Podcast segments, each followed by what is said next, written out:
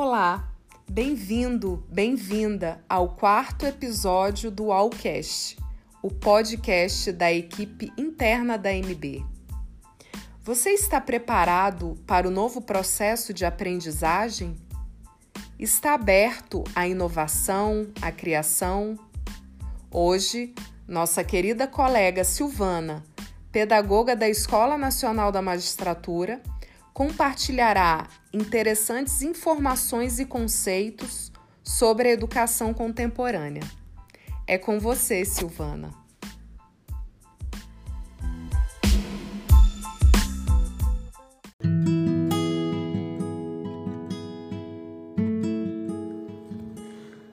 Olá, colegas. Meu nome é Silvana Alves. Eu trabalho na Escola Nacional da Magistratura, departamento da MB, há quase dois anos. Eu sou pedagoga formada pela Universidade de Brasília e hoje eu queria trazer para nossa conversa uh, algumas ideias sobre educação inovadora. Para isso, eu trouxe o artigo do professor José Moran, que ele é formador, pesquisador e professor da USP, Universidade Federal de São Paulo, e ele traz para gente quatro bases para uma educação inovadora. São essas quatro bases: o conhecimento integrador e inovador, o desenvolvimento da autoestima e do autoconhecimento, a formação do aluno empreendedor e a construção de um aluno cidadão. Vamos conversar um pouquinho sobre essas quatro bases. Primeiro, o conhecimento integrador e inovador. O professor traz para a gente a explicação de que nós somos seres humanos, é, seres complexos, seres multifacetados e que nosso conhecimento está baseado não só no nosso psíquico, mas no nosso social, no nosso histórico, no nosso físico, no nosso biológico, é, no nosso sentimental, psicológico. E todos esses conhecimentos, todas essas áreas do nosso, do nosso pensamento, elas precisam ser integradas. Ele traz para gente o conceito de conhecimento não estruturado e conhecimento organizado que, que é o conhecimento não estruturado? Conhecimento não estruturado é aquele conhecimento mais ligado à criatividade, é o conhecimento da flexibilidade, da fluência, da originalidade. É aquela ideia original e criativa que você tem num momento de crise para resolver algum problema, mas que você não conseguiu organizar. Você teve a ideia, é uma ideia criativa, conseguiu resolver o seu problema, mas aí você tem que utilizar o conhecimento organizado para quê? Para que você consiga organizar essa ideia e construir alguma coisa a partir dessa ideia.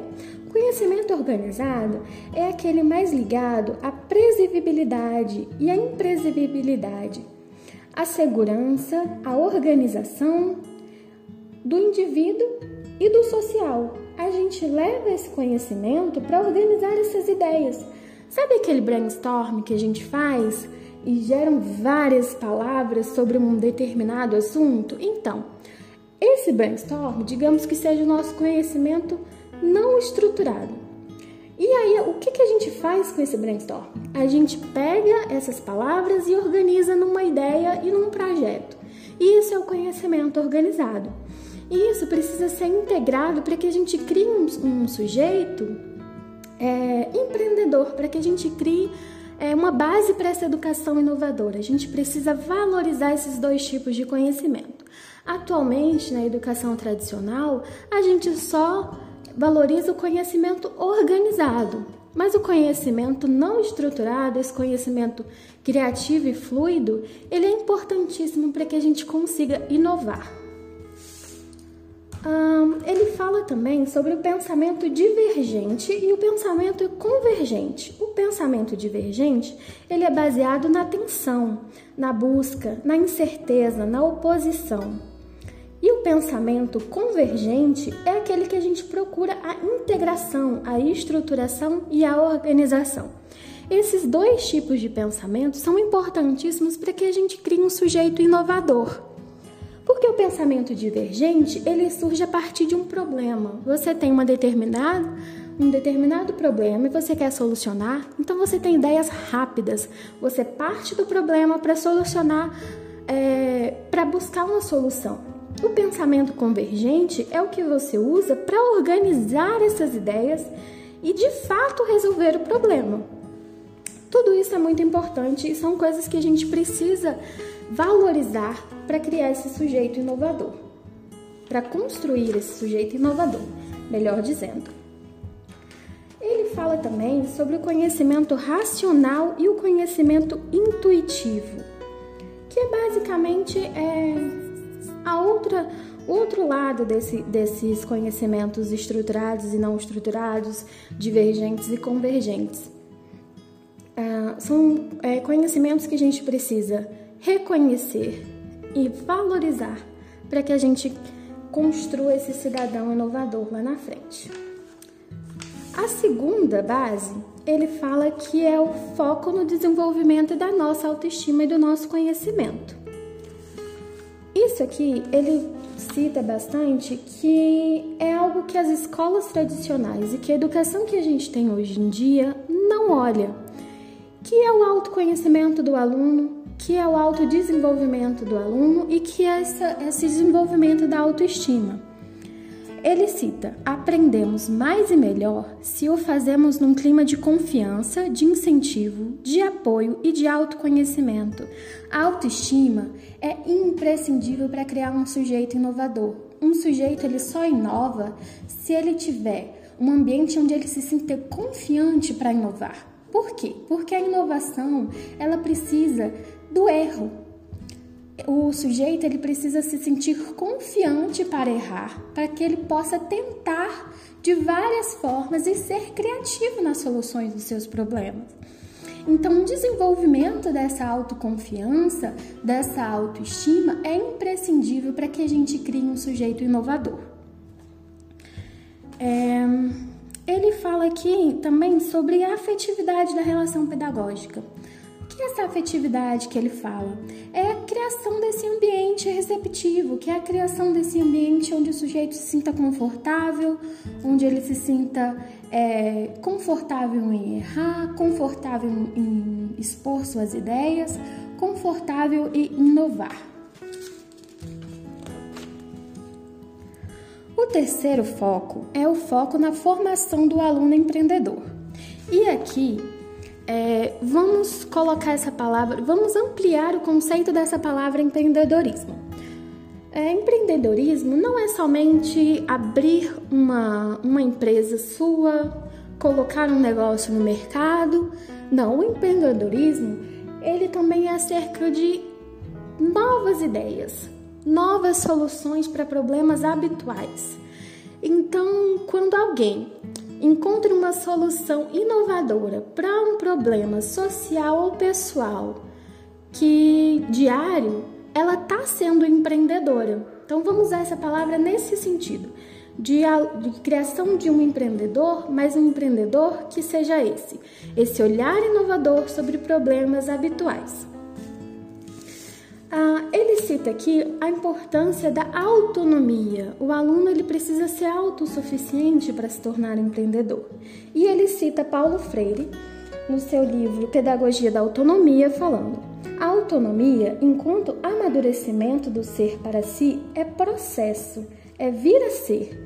É nesse sentido que a pedagogia da autonomia tem de estar centrada em experiências estimuladoras de decisão e da responsabilidade vale dizer em experiências respeitosas da liberdade. O que, que ele quer dizer com isso? Que para a gente ter um sujeito inovador e autônomo, a gente precisa dar a ele esse poder de decisão, de responsabilidade. A autonomia não está ligada ao abandono, abandonar aquele aluno, deixá-lo à própria sorte mas possibilitar a ele experiências de responsabilidade, de tomada de decisão, experiências que respeitem a liberdade desse aluno de escolher qual caminho que ele vai tomar para solucionar aquele determinado problema. Então é nesse sentido que ele fala que o foco na, na formação desse aluno empreendedor tem que se basear na autonomia desse indivíduo. Quarto, a quarta base para essa educação inovadora é a formação de um aluno cidadão. O que é a formação desse aluno cidadão? Aqui ele cita: A educação deve contribuir para o desenvolvimento total da pessoa, espírito e corpo, inteligência e sensibilidade, sentido estético e responsabilidade social e pessoal. Então, é, não adianta a gente criar um, um construir essa, essa educação inovadora, criar esse ambiente inovador, preocupar-se com esses tipos de conhecimento com autoestima, com empreendedorismo, mas que a gente não confie e não consiga é, imprimir é, a consciência social nesse aluno. A gente precisa entender que o conhecimento ele precisa ser usado para inovar, para melhorar a vida de todos os seres humanos. Essa é uma visão humanista da educação, uma visão de que a gente usa a nossa, o nosso conhecimento para melhorar a vida de todos os seres humanos, a vida da nossa comunidade e a vida da nossa cidade, no nosso país. Então a gente precisa é, colaborar a construção desse aluno cidadão, um aluno consciente que tenha noção da, das dificuldades, das divergências, das, das da, da,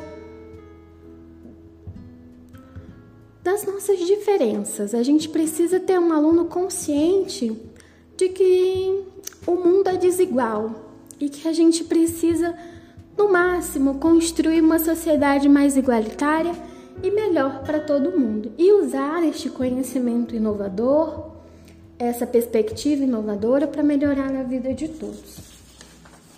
Eu acredito que esse ano de 2020 foi um ano em que a gente precisou muito dessas competências inovadoras. A gente precisou se adaptar, a gente precisou encontrar soluções é, criativas para problemas que a gente se deparou nesse ano de 2020. A gente precisou se adaptar às novas tecnologias. E eu acho que se a gente tivesse uma educação que nos formasse com essa visão é, inovadora, a gente teria se adaptado mais fácil, a gente teria sofrido menos nesse processo.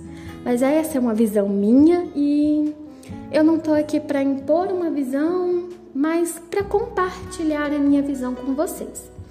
É, eu espero que tenha ajudado para gente é, essas, essas minhas poucas colocações, para que a gente possa se conhecer, para que a gente possa entender um pouquinho desse nosso processo e refletir acerca dessa educação. Eu acho que a comunidade é responsável por ensinar.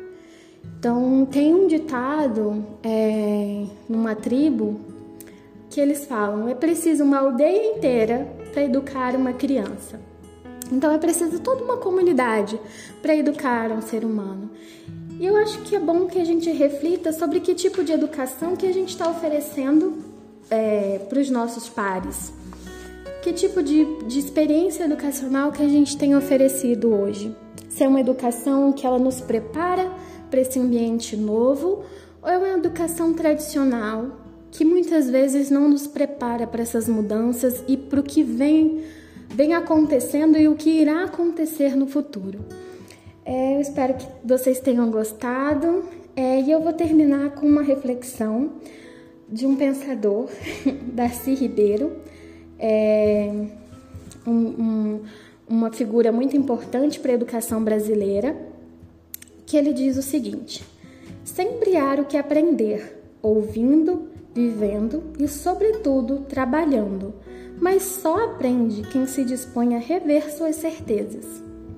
E eu acho que é isso. A gente é, tem toda uma vida para aprender e a gente vai nascer e vai morrer dentro desse processo de aprendizagem que é contínuo, ininterrupto e e é isso, a gente precisa rever nossas certezas, rever nossos conceitos, revisitar as nossas certezas para que a gente consiga inovar e fazer diferente. Muito obrigada e eu espero que vocês tenham gostado.